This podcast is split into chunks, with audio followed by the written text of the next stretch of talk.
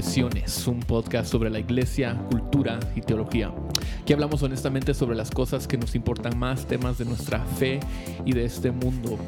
Eh, Justin, Oscar, ¿cómo están, mucha? ¿Qué tal, mucha? ¿Cómo están? ¿Ya, ¿Ya tenés esa intro memorizada o No, todavía la tienes que leer? La, la leo todos los domingos. Los domingos. Los domingos. La- Los nuestra- wow. Nuestra Cuánta parte disciplina. más fácil. Sí. ¿Qué tal, mucha? Hoy, ¿cómo están? Sí. Sí, ahora sí no las quería introducir porque ya, si lo- no los conocen, ¿a qué episodio vamos? Sí, ya. sí. ¿Qué pasó? Vos, que no se te caigan tus cosas, vos. Sí. Vamos, perdona. Ahí apagan sus celulares, muchas, no como Ay. vaya a ser como la otra vez. Sí, bueno, yo, yo no recibo mensajes porque no tengo amigos. ¿Y por qué Oh. pagas tus notificaciones para que la gente Y si los que- recibís, tampoco los lees. así Sí, que porque no te hagas- realmente no quiero amigos, entonces así, así es no mejor. me molesten? Sí, cabal. ¿Qué tal, mucha? ¿Cómo están? Yo estoy bien. Yo ¿Sí? bien, Sí. bien, gracias. Hoy, hoy salí en Canal 27. ¿De verdad? Sí. Vos saliste, eh, saliste como con filtros. No, el, el Alejandro, el Alejandro dijo que salí puro Donald Trump. Así todo bronceado. Creo, honestamente, no creo que eso fue tanto la señal o la luz o el, ¿cómo, cómo te dicen? El, el make-up. Ajá. Sí, el maquillaje. maquillaje, esa es, Es la más, palabra. Justin. Es más tu piel. o sea, no, Sí, eh, salgo salgo- la más foto que vi era como Colorado. que era, creo que era la pantalla o el celular del Sí, yo creo que fue el porque como que Creo no usaron filtros como porque si saliste pura puro un palumpa. solo te faltaba el pelo verde Sí, Bueno, eso ha sido confesiones. Gracias. sí, confieso. Confesamos. que no pero en esa es, Canal parte, 27. ese, ese es parte de tu de cada el bucket list de cada evangélico es salir Cabal, en Canal 27, en una entonces entrevista. felicidades Justin En una entrevista o cantando o tocando, pero salir. Sí, eso es el. Ya me puedo ir de regreso a los Estados Unidos. O sea, ya no hay, ya no hay más Ya no, la ya- gran comisión ya no hay más que hacer. Solo le envío a, a la gente que nos apoya. Mira, yo salí en la tele. Gracias.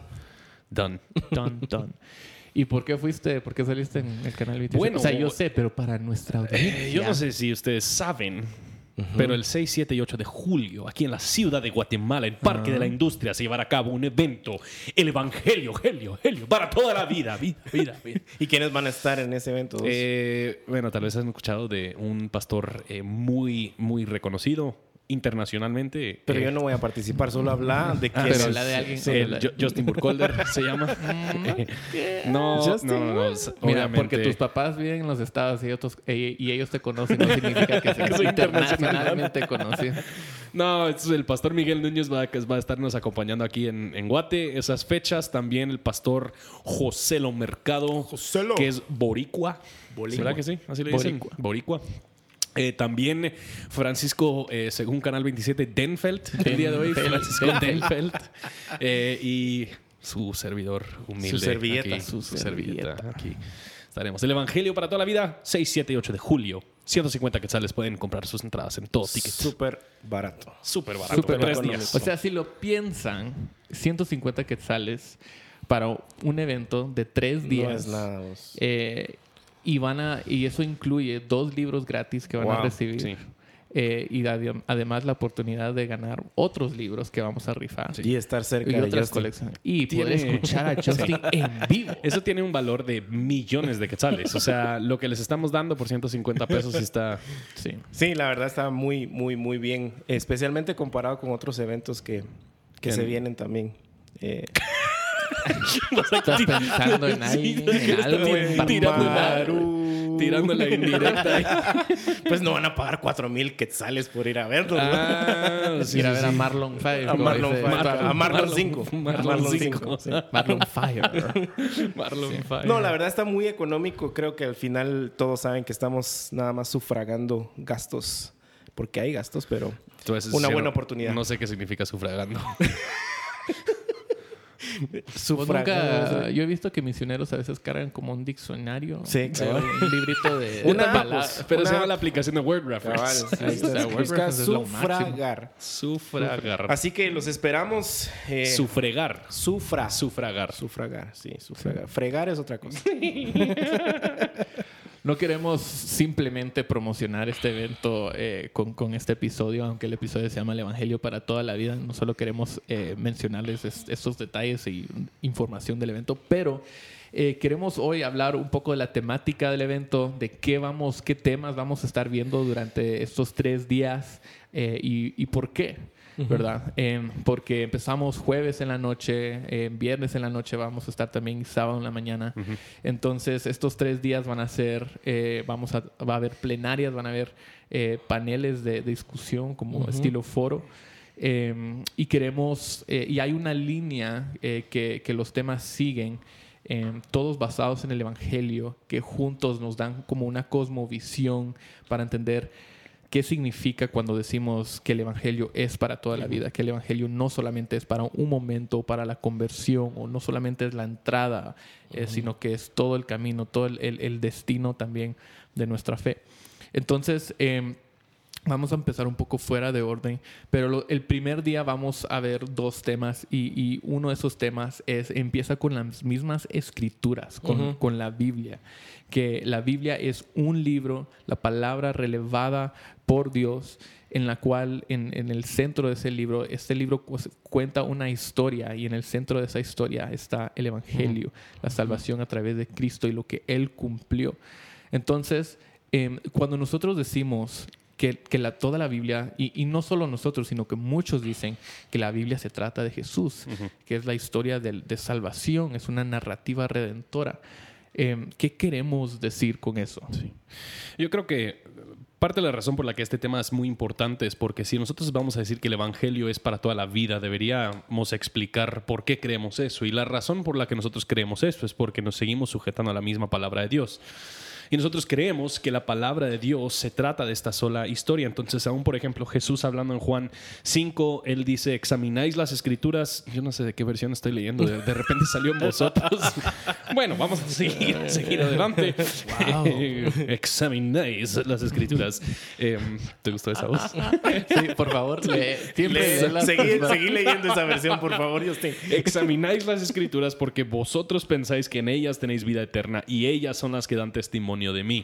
Entonces Jesús está hablando obviamente a los líderes religiosos en este momento y ellos pues. están buscando vida eterna mediante las escrituras, pero no están reconociendo el lugar de Jesús en todo este gran plan de Dios en, y no lo están reconociendo a Él como el Hijo de Dios. Y Cristo mismo está diciendo, ustedes están buscando vanamente en, en, un lugar que testifica a mí, o sea, no están viendo que toda esta historia, todos estos profetas, lo que está escribiendo Moisés, todo esto apunta y señala a algo, algo mayor. Entonces nosotros diríamos que toda la Biblia, aunque ha sido separada en muchas diferentes historias, está contando una sola historia, una sola narrativa que culmina en la, la, encarnación, la crucifixión y la resurrección de Cristo Jesús. Y creo que es importante aclarar eso, que, o sea, muchas veces hay muchas personas que leen la Biblia y lo hacen, o sea, con fielmente, lo hacen todos los días, pero el problema no es tanto la frecuencia, sino cómo la están leyendo. El sentido que le dan. El sentido que le dan. Y muchas veces llegan tratan la Biblia como si fuera algo que no es. Tratan la Biblia como un manual, psicológico. Simplemente psicológico, con pasos para un libro que me va a dar respuestas. Un, un, libro que sí, es un libro que da respuestas, pero no necesariamente de la manera en que muchas veces pensamos o, que a nosotros nos gustaría recibir esas respuestas. Sí, y digamos, eh, a mí me pasó por muchos años y creo que en nuestro contexto evangélico pasa mucho, como vos decís, sí hay gente que lee la Biblia y, el problema es que cuando la leemos siempre queremos aislar estas historias y ver qué sentido, y a veces es un sentido muy moral, muy moralista, que, queremos tocar, tomar de estas historias cuando hay una mejor y mayor historia detrás de todo esto. y, y tendemos a pensar de que todo lo que tiene que decir la Biblia es portate bien, no hagas esto, si haces esto, seguí este ejemplo y esto es lo que tienes que hacer. Cuando al final, especialmente en el Antiguo Testamento, bueno, toda la Biblia está apuntando o recordando el mensaje del Evangelio. Había un, librito que nosotros leíamos en el colegio cuando era muy pequeño que se llamaba Aesop's Fables, las fábulas de Aesop. solo, vi tu cara. Aesop's Fables, las fábulas de eh, ¿Cómo lo digo en español? Ah, voy a buscar el word reference. pero, pero todas estas historias eh, era una historia en sí misma, estaban, eran totalmente desconectadas y iniciaban, había cierto conflicto y después de esta historia había una moral que podrías aprender y así lo podrías aplicar. Y yo creo que así es como nosotros leemos el Antiguo Testamento en particular. Está la historia de David y Goliat. Es una historia que tiene un principio, tiene un conflicto y tiene un fin y ahí puedes aprender tu moral. Y si nosotros simplemente entendiéramos que Todas estas historias en el Antiguo Testamento son capítulos de una gran historia que se está contando, que David y Goliat no es una historia que ha terminado, aunque David le conquista a Goliat. El, el, problema del pueblo de Israel siendo conquistado por estas otras naciones paganas sigue sucediendo por mucho tiempo y David está ahí con el fin de representar el rey venidero, que, o sea, es una historia que es parte de una gran narrativa, de una gran historia. Yo creo que cuando nosotros entendemos eso, mejor leemos la Biblia y entendemos que sí es una historia que se trata totalmente del Evangelio. Sí, no vemos que, David incluso no es el rey perfecto que Israel esperaba.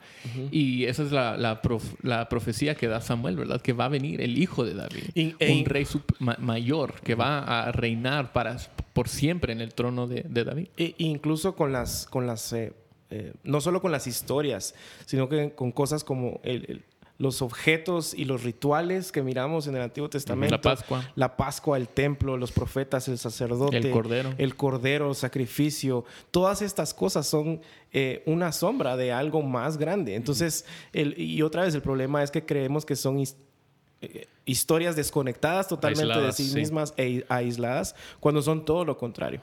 Y Jesús mismo, el otro pasaje que él, él, hace referencia en Lucas, eh, creo que es 24 o 26, él está en el camino de Maus con los dos discípulos y dice que Jesús les explicó desde Moisés y los profetas, o sea que todo el Antiguo Testamento, todo lo referente a él, que a final de cuentas todo pasaje, aunque quizás no hay en cada versículo una mención de Cristo o de su cruz, todo pasaje juega un rol en la gran narrativa que se está contando. Y si nosotros estamos desconectando este pasaje de su gran narrativa, estamos leyendo la Biblia fuera de su, fuera de su contexto total o su contexto em, entero. Sí. sí, creo que cuando empezamos a entender cómo las escrituras se centran en Cristo y cuentan la historia de Cristo, sea en anticipación a Cristo, esperando el cumplimiento de las promesas en Cristo, sea el mismo cumplimiento del Evangelio en la vida, en la persona de Cristo, o sea, después de, los Evangelios. En, en, las cartas que Pablo y Pedro y otros apóstoles escriben a la iglesia, siempre están apuntando, eh, están regresando, están recordándoles del Evangelio. Eh, es una historia que anticipa eh, cuenta el cumplimiento de y siempre está regresando a la misma historia, al, mismo corazón de la salvación que es quien es Cristo, ¿verdad? Entonces, creo que una de las primeras implicaciones más directas cuando hablamos del Evangelio, y tradicionalmente esto es lo que todos entienden cuando hablamos del Evangelio, es que el Evangelio es para la conversión, es para la salvación. Para, ajá, exactamente. Entonces, si crees en el Evangelio, entonces puedes tener salvación, puedes tener el perdón, recibir el perdón de tus pecados, puedes estar reconciliado con Dios, ir al cielo, estar en su presencia, cara a cara con Él por la eternidad. y, tenemos ese entendimiento. No, no creo que nada, la mayoría de la gente ha escuchado eso y entienden que el Evangelio es para eso. ¿Ustedes agregarían algo más, o sea, en ese, en ese sentido introductorio en la conversión del, del creyente?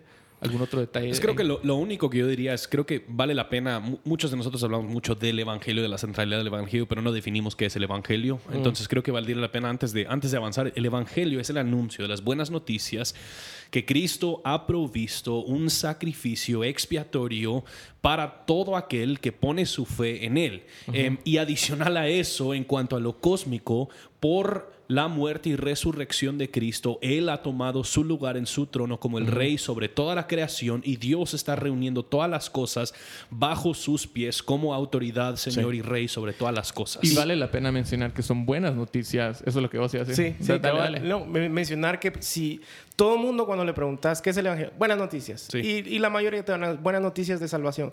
Pero algo que impacta esto, y uno de mis capítulos favoritos eh, en, la Biblia es Isaías 6, cuando eh, si hay una buena noticia es porque existe una mala.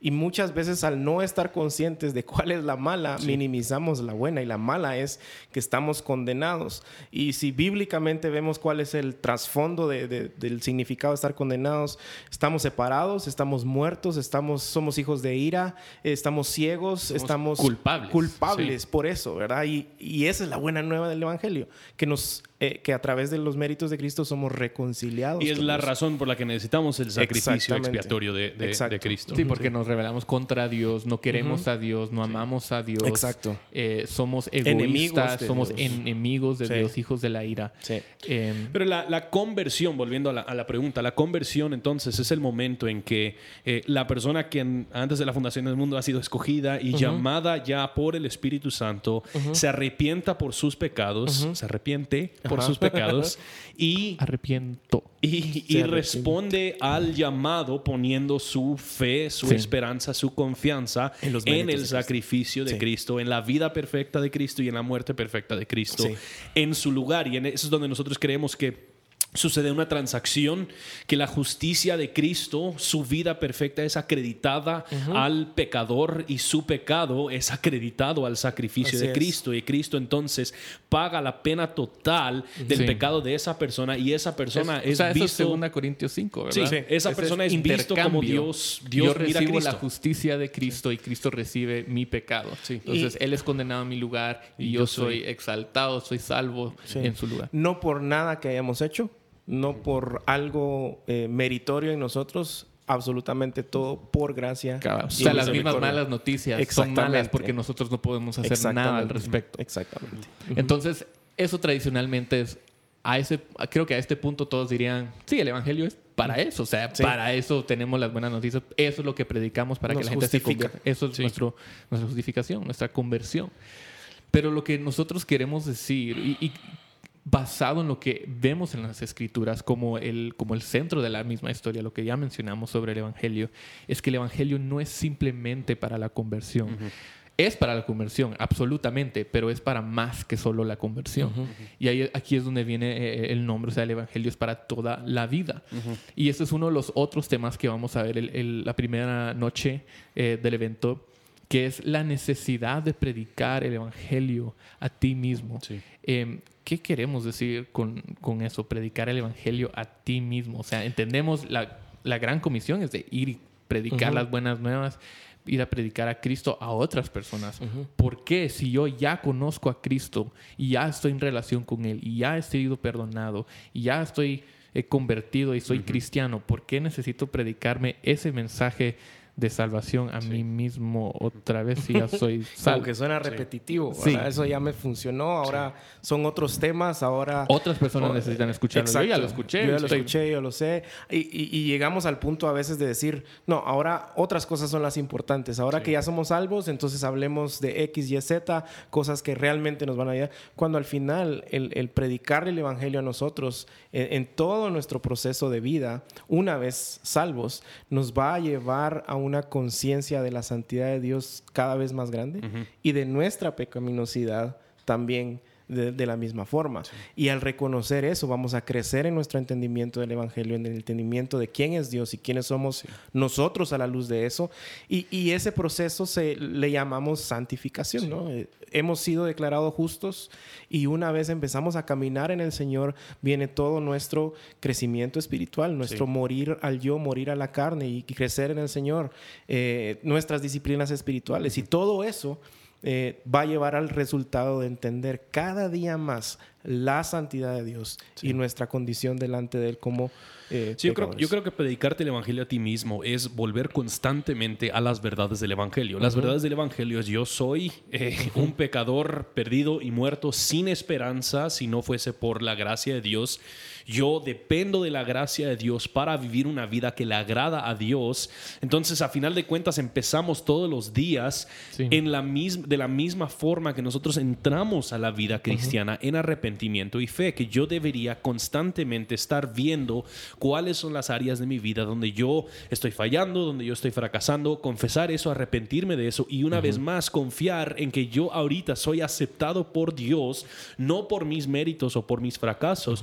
Yo soy aceptado por Dios por lo que Cristo ha hecho en mi lugar. Entonces, esto es donde yo creo que la, la doctrina em, que, que, muchas veces se nos ha, lo hemos olvidado, es la doctrina de la unión con Cristo, que nosotros hemos sido unidos con Cristo en su muerte. Y a final de cuentas, el, el punto es, yo hoy no es que antes lo creí y luego lo dejé de creer. Al momento de mi conversión, Dios me tomó y me colocó, aunque suena raro, en Cristo. Y yo estoy en Él y lo que a Él le sucede, a mí me sucede. Entonces cuando Dios me mira a mí, lo que Dios mira es Cristo. Yo creo que predicarme a mí el Evangelio es el constantemente recordarme que yo hoy me encuentro en Cristo. Y que no somos perfectos. Sí. Y, y, ese es otro gran problema de nuestra cultura que creemos o algunos creen que al llegar a Cristo nunca más vamos a pecar, nunca más vamos a comer. Y, y eso tiene que ver otra vez con el mensaje del Evangelio. Cada vez que yo peco, cuando pienso mal, cuando tengo malos pensamientos, cuando algo pasa, necesito arrepentirme, necesito de nuevo uh -huh. el mensaje del Evangelio y reconocer que mi posición en Cristo, y es uh -huh. tan curioso y hermoso eso porque la mayoría del Nuevo Testamento eh, afirman ese concepto concepto, estar en Cristo, estar en Cristo y las implicaciones. Cuando yo recuerdo que yo estoy en Cristo, recuerdo que mi posición delante de Dios eh, es totalmente acreditada al, uh -huh. al, al Evangelio. Uh -huh. Entonces, y mi condición interna va eh, creciendo conforme mi entendimiento del Evangelio. Sí, sí. Entonces, al final es, es una, eh, un juego de palabras ahí en donde mi posición es sí. que estoy justificado y mi condición es que estoy siendo santificado sí. Entonces, a través del mismo mensaje. Miremos, miremos esto en, en los siguientes temas que, que, se van a ver en el evento. Vamos a hablar eh, en el evento sobre la justificación, cómo uh -huh. se mira eh, la centralidad del Evangelio uh -huh. en cuanto a nuestra justificación, cómo fuimos justificados en la cruz. Vamos a ver cómo, eh, cómo define el Evangelio nuestra santificación sí. o crecimiento eh, cristiano y también la misma iglesia, la uh -huh. comunidad de creyentes y nuestra misión de sí. hacer discípulos. Entonces, uh -huh. empezando, creo que ya, ya entramos, ya, ya lo hemos sí. descrito bastante, la justificación y santificación. Espérenme, mucha, me están llamando. Pues creí que íbamos a apagar los teléfonos. Sí, vamos a apagar los teléfonos. Vamos a apagar los teléfonos. Yo, ta, si, si, tal vez puedo. La, la justificación, dale, dale. obviamente, es, es, por los méritos de Cristo. Somos declarados justos e inocentes delante de Dios. No por lo que nosotros hicimos, uh -huh. sino por lo que Cristo ha hecho. Uh -huh. La santificación entonces es el proceso de convertirnos nosotros en lo que Cristo es. Uh -huh. Es el conformarnos a la imagen de Cristo. Romanos 8. Y sí, sí Romanos 8 donde Dios dice que los que a él, él justifica, Él los uh -huh. va conformando a la imagen, a la imagen de Cristo. Y él, esto, esto hablamos de que esto es un acto, eh, que, como diríamos en español, sin, sinergístico, uh -huh. eh, pero a, a, lo que se refiere es que la persona es involucrada en la santificación de una forma un poquito más activa de lo que es en su justificación. Obviamente uh -huh. en su justificación no ha hecho nada, uh -huh. en su santificación está constantemente el mensaje de la palabra de volver a ver la verdad del Evangelio. Entonces, por ejemplo, Pablo dice a los colosenses, por tanto, de la manera que recibieron a Cristo Jesús el Señor, así anden en Él, uh -huh. firmemente arraigados y edificados en Él y confirmados en su fe, tal como fueron instruidos, rebosando de gratitud. Que hay este mensaje de seguir volviendo a Cristo. Entonces nosotros tenemos uh -huh. la confianza de que por lo que Cristo hizo en la cruz, mi relación al pecado ha cambiado. Sí. Y por ende yo tengo el poder del Evangelio uh -huh. para ser conformado más y más a Cristo. Y de nuevo no es por nuestros propios esfuerzos, eh, punto. O sea, tenemos una responsabilidad eh, pero se nos es dado el Espíritu de Dios de poder para poder poner en nosotros tanto el querer como el hacer. Al final sigue siendo Dios sí. quien está ahí y sin Él, si no estamos en Cristo, sí. esto es imposible. Sí, eso es lo que Pablo dice en Filipenses. Ocúpense en su salvación con temor y temblor porque Dios es quien obra en ustedes Exacto. tanto el querer como el hacer para su buena intención. Que nosotros, uh -huh. Dios nos está conformando a la imagen de Cristo a la medida que nosotros, según su poder, uh -huh. estamos haciendo las cosas que son conforme a Cristo. Y al entender eso hace muchísimo más sentido, otra vez, eh, versos en la Biblia como Romanos 8, todas las cosas ayudan a bien. Porque absolutamente todo lo que sucede en nuestro caminar cristiano, sea bueno o sea malo, nos está conformando a la imagen de Cristo, nos está haciendo más como Cristo, ¿verdad? Entonces son esas cosas las que a veces cuando no las tenemos en mente, cuando creemos que el Evangelio se quedó ahí en la puerta porque, pues sí, me salvó, pero ahora hay otras cosas más importantes que hacemos de menos este pensamiento y por ende no terminamos de entender de qué realmente se trata la vida cristiana. Sí, y a la medida, o sea, que, que yo mismo he crecido y he visto esto pasar en las vidas de otras personas, eh, he visto que personas creyentes, cristianas, después, después de un tiempo, como que se olvidan del Evangelio o lo ignoran o piensan, ponen otras cosas como sus prioridades dentro de la iglesia, dentro de su fe.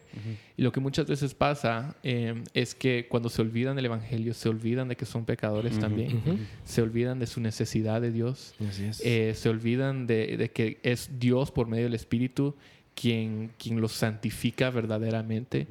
Y lo que terminan haciendo es, eh, empiezan a esforzarse tanto por recibir la aprobación de Dios, muchas veces a través de la aprobación de otros hombres. Eh, se lucha, luchan un montón por hacer buenas obras, por dar una muy buena apariencia delante de otras personas. Y todo este tiempo se sienten vacíos porque han olvidado el evangelio, porque están recurriendo a otros dioses, a otros falsos evangelios. Y en esos casos tenemos que recordar, y creo que mi propia, esa fue mi experiencia, y, y fue cuando empecé a, a escuchar a, un pastor que predicaba el evangelio de todos los pasajes de la Biblia todos los domingos. Y Justin Burkholder.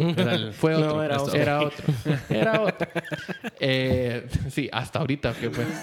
Eh, y, a ser discipulado por otro hombre que me enseñó cómo aplicarlo en mi vida, en mi matrimonio, el arrepentimiento diario y todo eso. Que yo lo que yo lo llamo despertar al evangelio, que yo desperté al evangelio. Y eso tuvo básicamente dos elementos. Uno es que constantemente me siento quebrantado por mi propio pecado. Y no, no lo digo así como totalmente deprimido, ansioso, sino si, siento el peso del pecado y porque Cristo tuvo que morir en mi lugar por eso. Pero a la misma vez me siento asombrado y completamente humillado por, por el hecho de que Jesús, aún yo siendo pecador, él murió por mí. Eh, no, como vos decías, Oscar, no porque yo hice algo eh, que me merecía para merecer esa salvación. Vio algo en nosotros. Y la verdad es que no podremos entender cuán maravillosa es la gracia de Dios en el Evangelio hasta que entendamos cuán terrible es el, nuestro propio pecado. Y lo, lo asombroso que, que hay en el Evangelio, lo asombroso del Evangelio, es que no es, no es noticia sobre nuestra habilidad o poder para hacer algo, sino de algo que ya fue realizado, ya fue hecho por nosotros. Y no se trata de cómo nosotros podemos acercarnos a Dios, sino las noticias de que Dios se, acercó, a nosotros en nuestra debilidad, cuando nosotros no podíamos, estábamos muertos en nuestros pecados. Sí, creo, y creo que todo esto encaja básicamente es como que la postura, es una postura de, nuestro corazón, ¿verdad? Es estar consciente de esto cada vez más de la santidad de Dios y de que nosotros por nuestra propia cuenta no somos santos y de o sea, la, qué glorioso y maravilloso es su gracia que nos salvó incluso cuando no lo Y creo que es cuando hablamos de la, de la belleza de la gracia de Dios en el Evangelio, es importante el recordar que no solo nos referimos a la gracia expiatoria, o sea, la gracia que perdona nuestros pecados, también vemos en, Tito, en Tito capítulo 2 cuando habla de que la gracia de Dios es lo que nos instruye para decir sí a la justicia y decir no a la injusticia. Que nosotros entendemos que lo que nosotros hemos recibido en el Evangelio no solo es expiación por nuestros pecados, sino que es todo el poder más el Espíritu Santo para poder vivir la plenitud de la vida cristiana a la medida que nosotros dependemos de Él. Sí, es nuestra justificación, pero también es el poder. O sea, lo que Dios lo que Jesús comenzó, Él va a terminar en nosotros, ¿verdad? Y, y, ahí es donde vemos que también todo, cada paso, como ya, ya dijimos, cada paso de nuestro crecimiento, me encanta cómo lo explica Keller o, cómo lo dice, porque él sí reconoce que es un poco raro tratar de explicarlo de una manera eh, humana, pero básicamente el crecimiento cristiano es, esfor sí es esforzarte, pero no es depender de tus propios esfuerzos, sino esforzarte por depender del, Espíritu. Y, y, y, muchas veces entendemos esto solamente en retrospectiva, cuando miramos hacia el pasado atrás y decimos, wow, no sé cómo sobreviví esa etapa de mi vida, no sé cómo crecí, cómo llegué al punto donde estoy ahora, porque por mi propia cuenta, o sea, yo antes de conocer a Cristo era una persona completamente diferente. De hecho, creo que es, creo que es Dallas Willard que dice, la gracia de Dios no está en contra del esfuerzo, está en contra de creer que por tu esfuerzo puedes ganar la aprobación de Dios. Cabal. Y, y, eso ha creado algo tan, tan triste en nuestra cultura. Recuerdo que una de las historias que más menciono cuando hablo de esto es a alguien entrevistándolo, eh, cristiano famoso, llamémosle así, eh, le preguntan, eh, o sea, ¿usted es cristiano? Él dice sí, o sea, que usted no miente, él dice no. y, creo que e, esas son las cosas tan, sí, cabal, e, esas son las cosas tan graves que ha creado el olvidarnos del Evangelio y creer que una vez salvos, pues ya no necesitamos nada más porque estamos somos buenos en nosotros exactamente, mismos, en y que es por nuestro propio poder, cuando no, o sea, eh, es, es, raro y es triste em, el, reconocer que la mayoría de cristianos, o al menos algunos cristianos, no son capaces de reconocer su propio pecado, reconociendo que el, mismo evangelio en el que creemos nos redime y tenemos que regresar a él, como vos decías, día a día, momento a momento. Entonces, no solamente afecta a nuestra identidad personal, individual y cómo fuimos justificados y eso establece quiénes somos y cómo eh, estamos siendo santificados, eh, que estamos siendo conformados a la identidad de Cristo, em, pero también afecta nuestra identidad em, colectiva como un grupo de discípulos en un lugar local o una comunidad, una iglesia, ¿verdad? Y esos son, ese es el, otro tema que vamos a hablar en, esta conferencia, que, que el Evangelio crea un, grupo de personas que su identidad está enraizada en la persona y obra de Jesucristo, en quien mora la plenitud de Dios. O sea, nuestra identidad, lo que nos une, lo que tenemos más en común, no es que somos guatemaltecos, no es que vivimos en esta parte de la ciudad, no es que nos gusta este tipo de música o incluso cualquier doctrina secundaria que creemos que es lo más importante o, o cualquier preferencia personal que tenemos.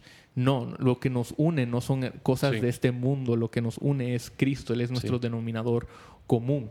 Y ahí es donde me gusta bastante lo que dijo el pastor uh, John MacArthur una vez, que dijo, cualquiera que está en comunión con Cristo debería estar también en comunión con cualquiera otro que también está en comunión con Cristo. O sea, en el Evangelio no solamente estamos, somos unidos a Cristo, sino a todas las otras personas que también están unidas a Cristo. Pensémoslo simplemente con la metáfora que usa Pablo. De ¿Cómo puedo yo tener una relación solo con tu cabeza? O sea, a, final de cuentas, si Cristo es la cabeza del cuerpo, nosotros, yo, no entiendo cómo nosotros logramos siempre separar la cabeza del cuerpo. Un cuerpo sin cabeza es muerto, eh, no vamos a poder simplemente estar en relación con la cabeza. O sea, a final de cuentas, es la persona entera que Dios ha reunido, es el cuerpo del cual Cristo es, es la, cabeza. Y la iglesia entonces es todas las personas quienes han eh, están en este proceso de santificación después de haber sido justificados. Entonces, nosotros semanalmente, y me encanta la, la imagen de esto, cada semana nosotros, los redimidos, nos reunimos el día domingo en que Él supuestamente resucitó para celebrar el Evangelio de Jesucristo que nos ha formado, que nos ha reunido, que es la razón por la que nosotros estamos. Entonces la iglesia es la, aún la palabra eclesía es la palabra es la gente quienes han sido llamados de el mundo a comunión con Dios. Y otra de las metáforas tan fuertes que usa también es eh, la adopción o sea eh, otra vez eh, si una familia adopta a alguien sería tan ilógico decirle, bueno, te vamos a adoptar, pero realmente eh, no vas a hablar con tus hermanos, vas a estar separado, vas a estar aislado, vas a crecer aparte. O sea, eso no existe. Si en nuestra lógica eh, humana y finita eso no existe, ¿por qué queremos otra vez aplicarlo a, la iglesia? Y, y creo que otra vez es una falta de entendimiento del Evangelio al creer que el Evangelio solo nos reconcilia con Dios. Sí. Eh, y no solo es eso, nos reconcilia con Dios y con la creación, con, el, hombre. el hombre de manera vertical y horizontal. ¿Verdad? Entonces, eh, son implicaciones de nuevo Sí, de entender. Y en el ese sentido, yo creo que la, la- la comunidad, para mí, tal vez una de las formas más fácil para, para recordaros, la, la iglesia es la comunidad de personas quienes han sido formadas e informadas por el evangelio. Entonces, no solo, no, solo, no solo es el evangelio la razón por la que estamos juntos, el evangelio es lo que nos impulsa, nuestra motivación, es el ejemplo aún de cómo nos tratamos y es el poder para llevarlo a cabo. Entonces, Pablo en Colosenses 3 dice: Entonces, ustedes, como escogidos de Dios, santos y amados, ¿cómo fuimos amados y hechos santos? Por el evangelio. Revístanse de tierna compasión, bondad, humildad, mansedumbre y paciencia, soportándose unos a otros, como Cristo los perdonó, así también perdónense los unos a otros. O sea, a final de cuentas, en todo el Nuevo Testamento, lo que vemos a Pablo diciéndole a la comunidad de creyentes es que ellos se traten como Cristo los ha tratado a ellos. Y son implicaciones que, que miramos, como decís vos, en todo el Nuevo Testamento. En Efesios 4 también dice, como Cristo los perdonó, perdónense los unos a los otros. Y si, y si pensamos tal vez solo en ese concepto, o sea, muchas veces eh, una excusa podría ser válida hasta cierto punto, decir, eh, la iglesia como institución me ha dañado, me ha hecho, y está bien, lo entiendo, yo pasé por eso, pero ¿qué me, qué me llama a hacer el Evangelio? A perdonar.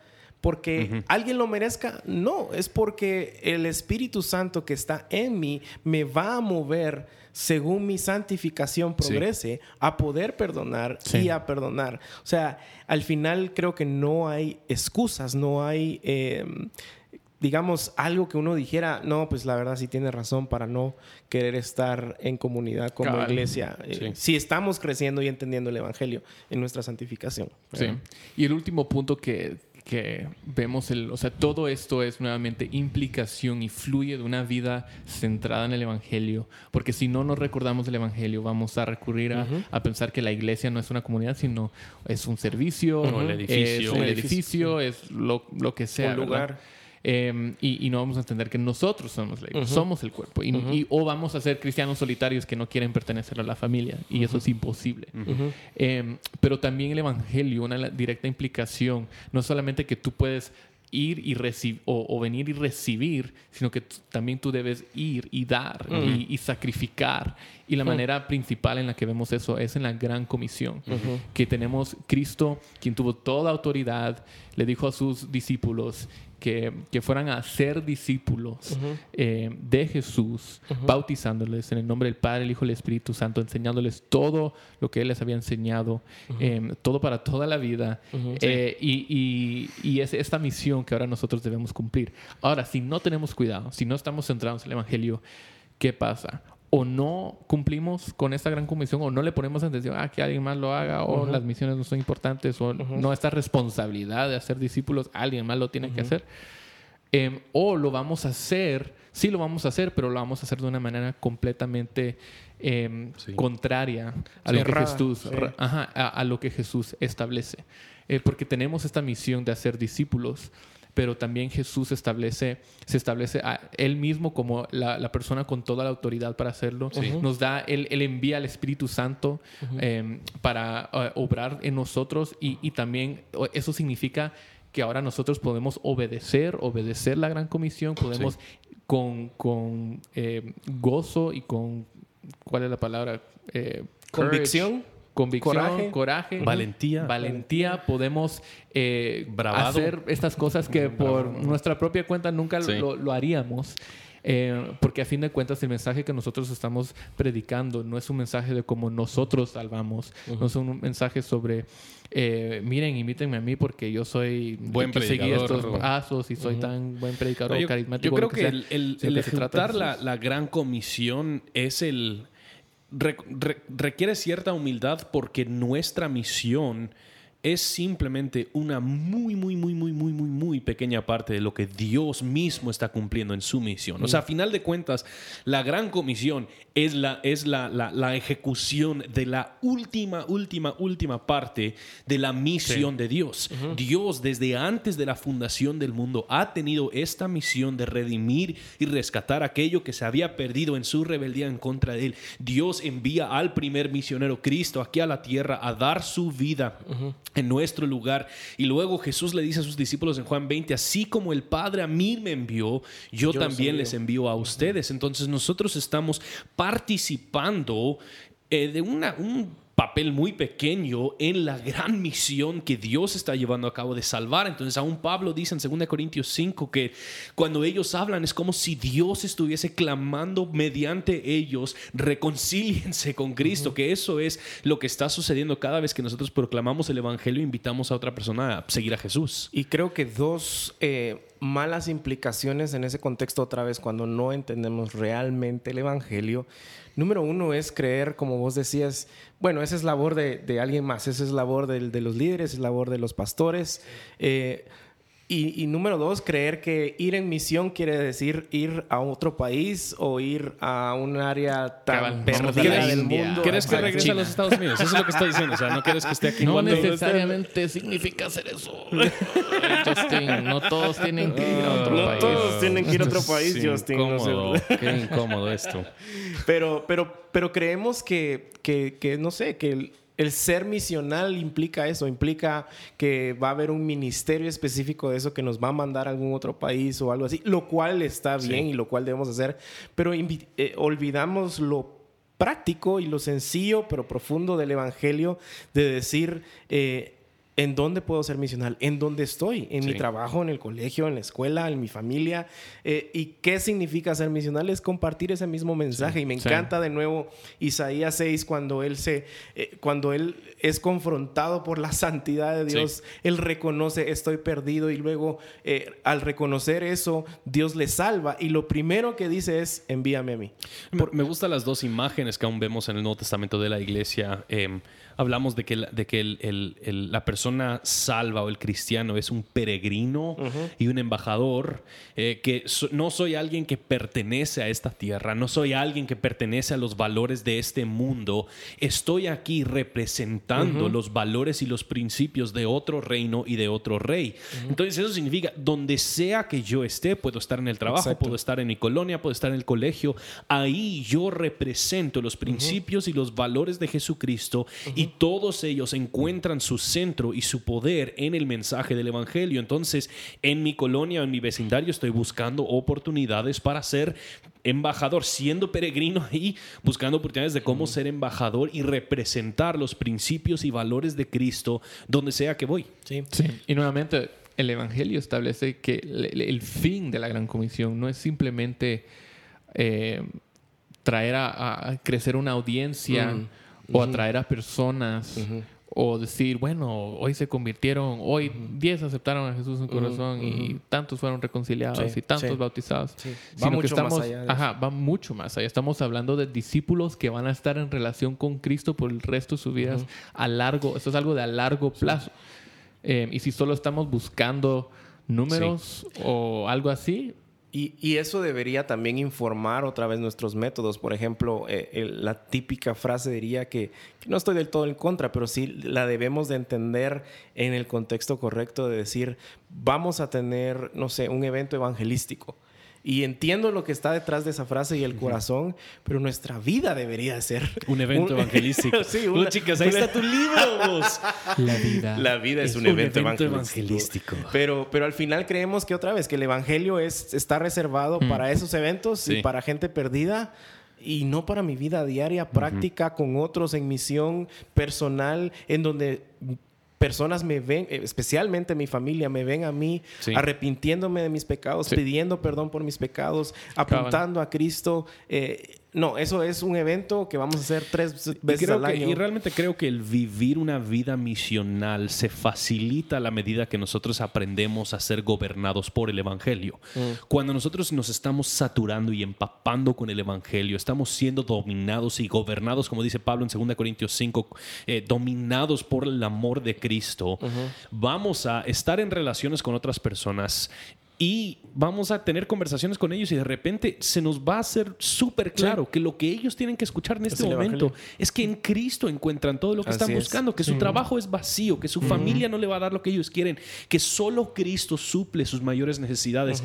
Pero creo que muchos de nosotros no es que no tenemos ganas de evangelizar ni que estaríamos dispuestos, muchos de nosotros no estamos lo suficientemente enterados o empapados o saturados por el evangelio, que surgen esos momentos y ni nos damos cuenta de que eso fue una buena oportunidad para ser un embajador de Cristo. Y eso es donde para mí, tal vez una de las formas más fáciles de resumirlo es, es que cada cristiano aprenda a, a ser un amigo y ser un testigo. O sea, simplemente el, el ser un amigo con tus vecinos, invitarlos a tu casa, que vengan a cenar, que vengan a conocer, que lo que sea. Y a la medida de que sos su amigo, van a haber oportunidades para testificar a la verdad del evangelio. Y un testigo simplemente cuenta la verdad. Que- que- y, y que tampoco en ese proceso necesitamos seguir un programa. Sí. Eh, y, y otra vez es de, la- de- de las cosas que nuestra plan cultura... maravilloso para El su programa es la vida. Es un No, pero, evento pero evangelístico. digamos, de decir, llegamos al punto en donde invitamos a alguien a comer y le decimos, mira, te quiero compartir este, este folleto, quiero que lo leas, quiero que... O sea, no se Pero- y trata... luego vamos de- a tomar la ofrenda. Cabal. Y luego traemos el reporte. Mm. Pero no se, no se trata de, de, de- de seguir... Y entiendo los métodos y creo que ayudan, pero no se trata de eso, se trata de vivirlo Sí. realmente. Y, no, es eso lo, no es eso lo precioso del mismo evangelio, que Dios, o sea, Dios a mí me salvó mediante métodos que yo no considero los mejores. Así es. Y eso creo que es la belleza del mismo evangelio, que a pesar de Es nosotros, para Dios nosotros nos es salva. necedad. Es necedad. Exactamente. Bueno, esos son los temas que vamos a ver en, en el evento eh, nuevamente para, para repasar. Algunos. Algunos de los temas, sí, porque hay Y muchos más. más. Hay Y otros paneles. más. Va a haber el seminario Plantadores viernes todo el día, empezando desde las 9 de la mañana hasta, Hasta las 5 de la tarde. las 5 de la tarde. eh, y van a haber diferentes opciones para almorzar estar Justin, y todo. eh, Y Justin va a a estar ahí. pastor a Justin eh, firmando libros. Él Tomando no ha escrito selfies. uno, No pero, escribo. Sí, tenemos- pero tenemos- si quieren, pero si tienen un libro que quieren que lo firme. Ahí pues.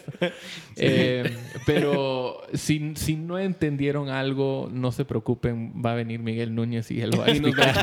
él lo va a explicar mejor que nosotros.